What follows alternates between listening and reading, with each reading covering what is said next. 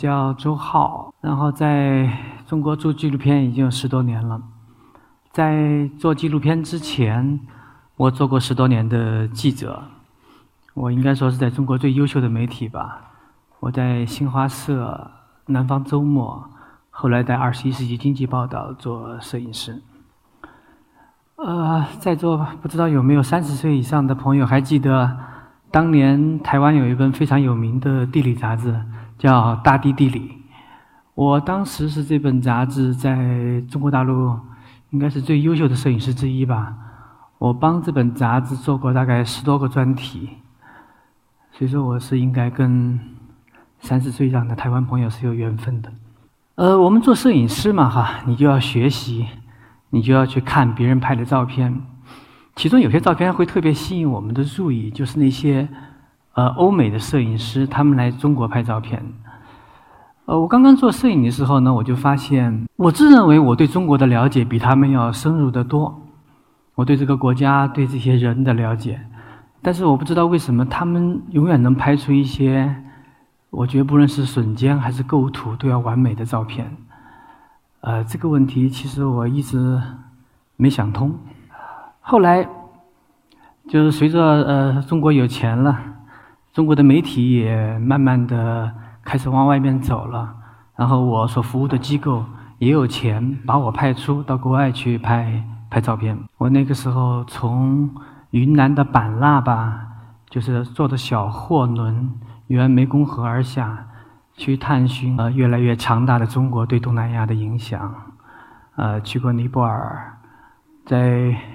波兰加入欧盟之前，去波兰待过很长一段时间。还有2003年，嗯，在美国的伊拉克开战之前，我和另外两个记者是在那里，呃，唯一的中国纸质媒体的呃记者吧。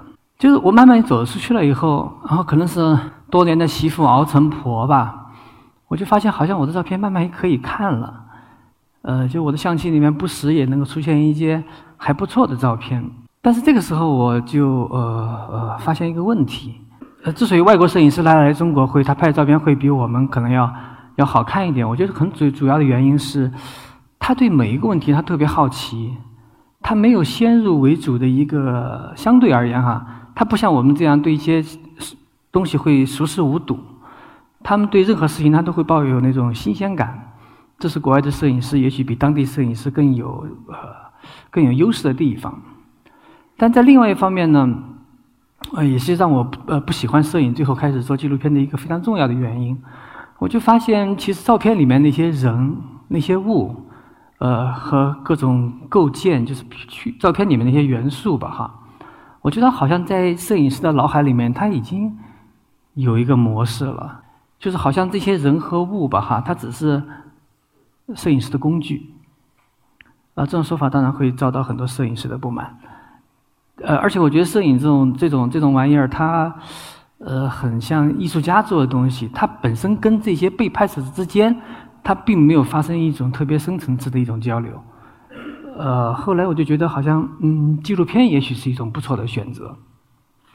然后我就开始去做纪录片，因为我觉得纪录片也许会比。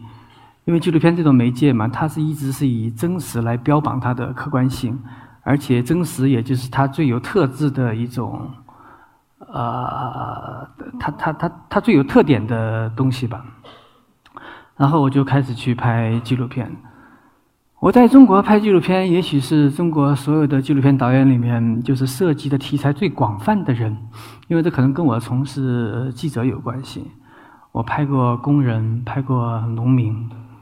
拍过毒贩，啊，医院，派出所，就是那警察局，呃，甚至我还拍过很多很高级别的官员。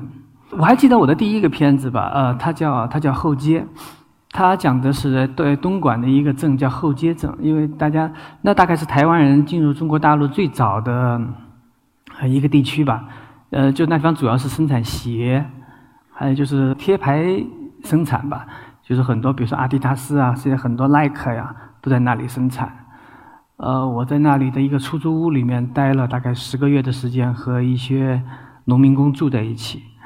然后我见证了两个孩子在出租屋里面的出生，嗯，经历过一次呃非常血腥的杀人事件，然后还有什么，比如说两个女人抢一个男人啊，就这样非常世俗的这样的故事。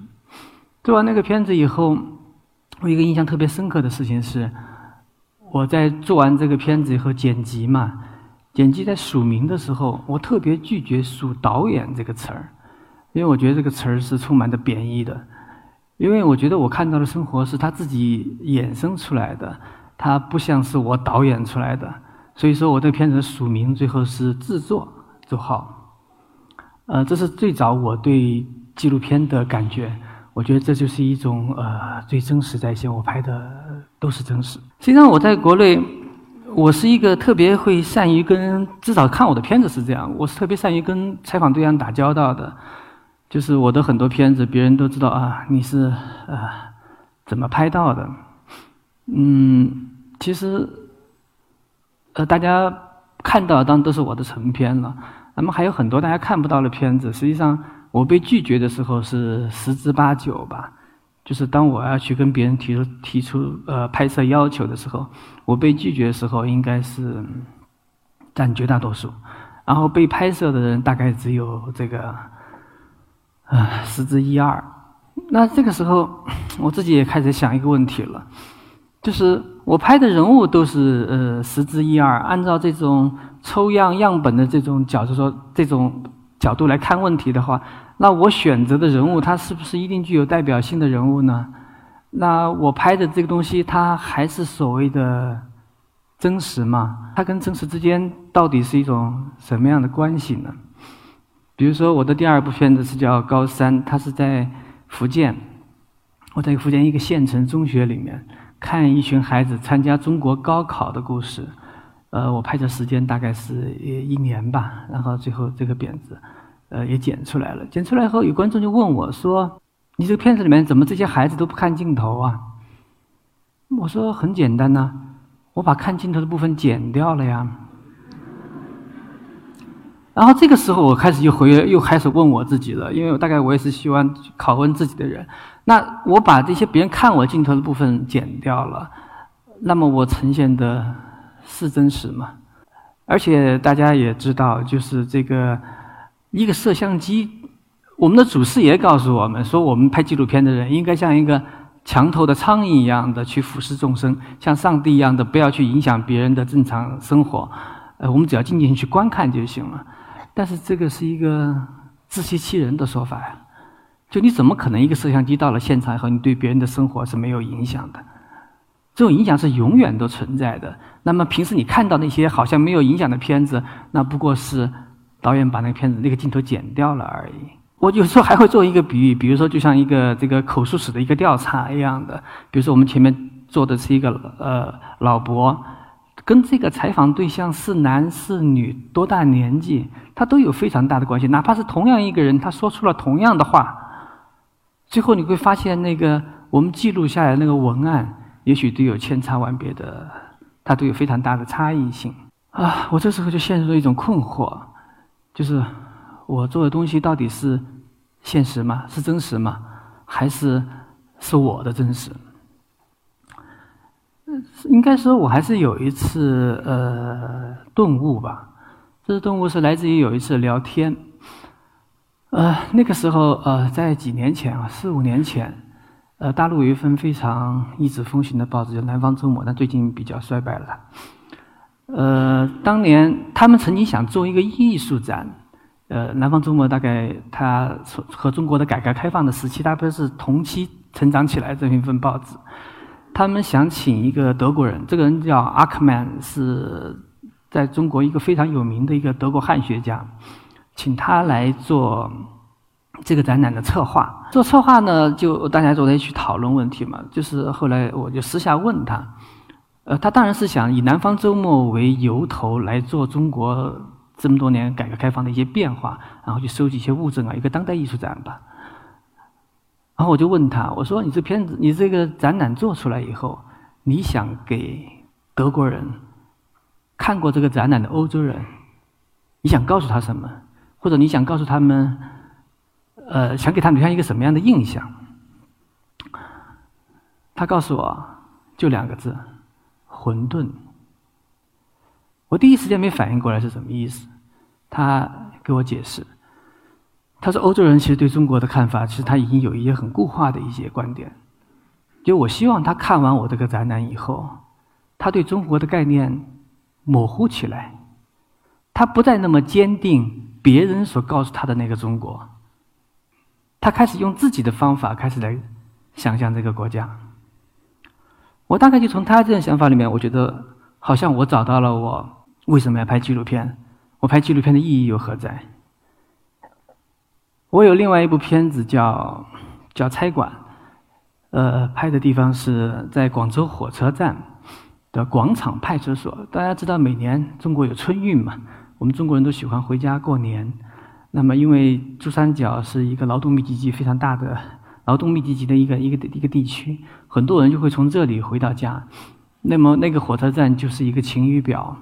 就可以看见中国春运是最繁忙的一个火车站，它最多的时候一天可以运送三十万人。我就在那地方，那个那个派出所，这个广场派出所就在他的那个呃派出所里面，就拍了一个纪录片，就讲这些警察跟这些普通民众之间打交道那种各种各样稀奇古怪的小故事。这个片子应该在在台湾公视播过。然后我拍完那个片子后呢，有一次在交流的时候，有个观众跟我说：“说你拍的不够真实。”我说：“为什么呀？”他说：“我没看见警察打人。”呃，这个其实是我们的一种非常常的。我承认警察会打人，警察肯定也会打人。我觉得我们脾气不好的时候，我们也会打人，也会骂人。但是如果你以此去跟某一个职业贴上标签的话，你不觉得这是一件很可怕的一件事情吗？你说这个世界上充满了这么多矛盾，这么多战争，这么多纠纷冲突，归根到底是什么原因？就我觉得就是人群和人群之间的不了解，或者我根本就不愿意去听你说什么。我觉得这个东西也许是当今这个世界最糟糕的问题。我们的世界好像，呃，互联网这么发达，媒介这么发达，其实你觉得我们人和人之间了解吗？就像我们大陆人和你们了解吗？我觉得真是缺少这种管道，缺少这种沟通的这种可能性。就像比如说，你们看了我的纪录片以后，我是希望能够给你们增加一点，比如说你们对中国已经有一个很坚定的一种看法，我倒是希望你们能够多看一下中国的非官方、非主流的一些民间的一些声音。然后这样，我不认为我们说的就一定是正一一定是正确的，或者说是完美的。但是，我是希望它能够增加你的思维的一种维度，它能够知道这个世界原来还有另外一种解读方式。我觉得这个是对我们呃，就是我觉得做纪录片也许。好像我就找到了它的某种存在的这种价值。我还另外还拍过一个片子，叫做呃急诊。急诊的片子说的是什么？就在我在广东省的一个这个呃，在一所医院里面急诊室里面，我大概在那儿待了十个月时间，就拍了一个中国的医患关系的这么一个片子。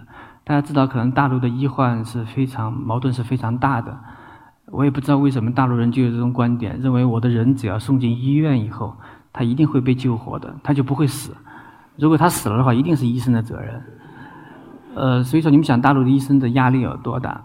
我其实那片子里面也没有什么特别大的冲突吧，呃，但是就讲了一下这医生所遭遇的各种各样的故事。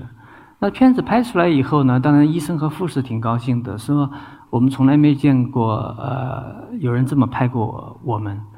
但是那个副市长就不高兴。就是这个急诊科的副市长，他就在那个片子里面，他就私下跟我说，他说：“呃，怎么能拍片子的时候，里面那几个小护士在那儿私下聊天呢？他们怎么能干这样的事情呢？他的衣着好像又不整洁了。呃，幸亏这个医院的院长还是一个比较开明的人嘛，院长最后没说什么，这副市长最后也没说什么呢。这就让让我想起最近这两天中国发生的一件事情，就中国的一个大医院。”就在网上流传出一个照片，就是他们刚刚完成一个大型手术，完成手术了以后呢，然后这些医务人员就在手术室有张合影，这合影在画面的呃左边还有那个患者的一个躯体，然后就遭到很多人的攻击，他们认为这个是一个呃不职业、不道德的说法，而且这个医院也迫于压力，然后把这个院长也撤职了，然后扣医务人员的工资。其实我是觉得，以我的对世界的观察来说，我觉得这样事情是很很荒诞的一件事情。就是我们其实每个人活市场里面，发现我们都是那种叫什么“严于律人，宽于待己”嘛。我们对别人的要求都是特别严格的，但是对我们自己，也许我们会会蛮放松的。我倒是觉得没有必要去做这样的、这样的、这样的处罚。就谈到这个这个这个严于律人，宽以待己。就是当我拍纪录片拍到一定的时候，我突然发现我自己对真实啊不能够再那么去去执着追求的时候啊，同时我又给自己找到一个很好的借口，呃，于是我就认为，也许做纪录片啊还是一种呃不错的一种选择。其实我们在在在在中国做纪录片。呃，是一个，其实全世界做纪录片的人来说哈，他都是，他都是穷人，就没有因为做纪录片而而呃发财的人。那我们为什么还要去做纪录片呢？当然，除了一方面，我承认它有一定的社会属性，它能够让人群和人群之间去发生一些沟通。那么对我自己来说，我得到什么东西了呢？呃，当然能得奖，拿个金马也挺好玩的。但是事实上，我觉得它吸引我的反而是另外一个层面上的事情。呃，我给大家举一个例子，就在若干年前，在在十多年前，我和一个呃云南社科院的研究员，我们接到一个杂志的一个任务吧，就这个地方，我们去徒步穿越穿越那个三江并流。就是在云南的西北部有三条江，呃，金沙江、南昌江、怒江和南昌江，南呃，就是三条江在一个八十公里的八十公里的一个线上，它对河谷进行了很深的这种切割嘛。然后我们就穿越这三条江，然后去做一个地理类的报道。有一天我还记得，我们是早上出发的时候，大概是一千八吧，然后上到四千零五。呃，有雪有雪，然后最后再下到一千七，走了整整十二个小时。然后那个时候是秋天吧，啊，满山的落叶，那落叶把那个林间山间那种小路啊都给遮住了。然后我们还迷路，最后是带路的那个藏民，最后是我们沿着一个小河沟最后走出来的。我们俩一边走就在那边骂，说。这个我那个时候大概三十五六岁吧，他四十多岁了，说：“哎呀，我干嘛来接这么苦的一个活儿？太辛苦了。”若干年以后，我们俩再相聚的时候，谈到这个事情，我们不约而同的都在说：“呃，谁再找我们再走一次啊？”因为那个满山的落叶，那个五彩的落叶，真是太美了。其实有时候我们做纪录片，也许就是这样的。这个虽然说一部片子又一部片子的呈现出来。但其实，我觉得，其实他最大的快乐还是在跟各种各样的人打交道这种过程。啊，这种过程其实就是让我们的生生命的这种厚度得以增加，而且我们也希望，就是能看我们片子的人，能够从我们的片子里面能够吸取他们所所要的很多东西吧。我从零二年开始做纪录片吧，现在已经差不多做了十部片子了吧。我一直给自己有一个。呃，有一个有一个有一个妄想吧，就是在我六十岁的时候，我能做二十部这样的片子。其实我们就是对人特别有兴趣吧，对其他人的生活方式有兴趣，然后我们开始去介入别人的生活，然后也把我们所经历的故事拿出来跟大家一起分享，就是所谓的做这么一件事情，以纪录片之名。好，谢谢大家。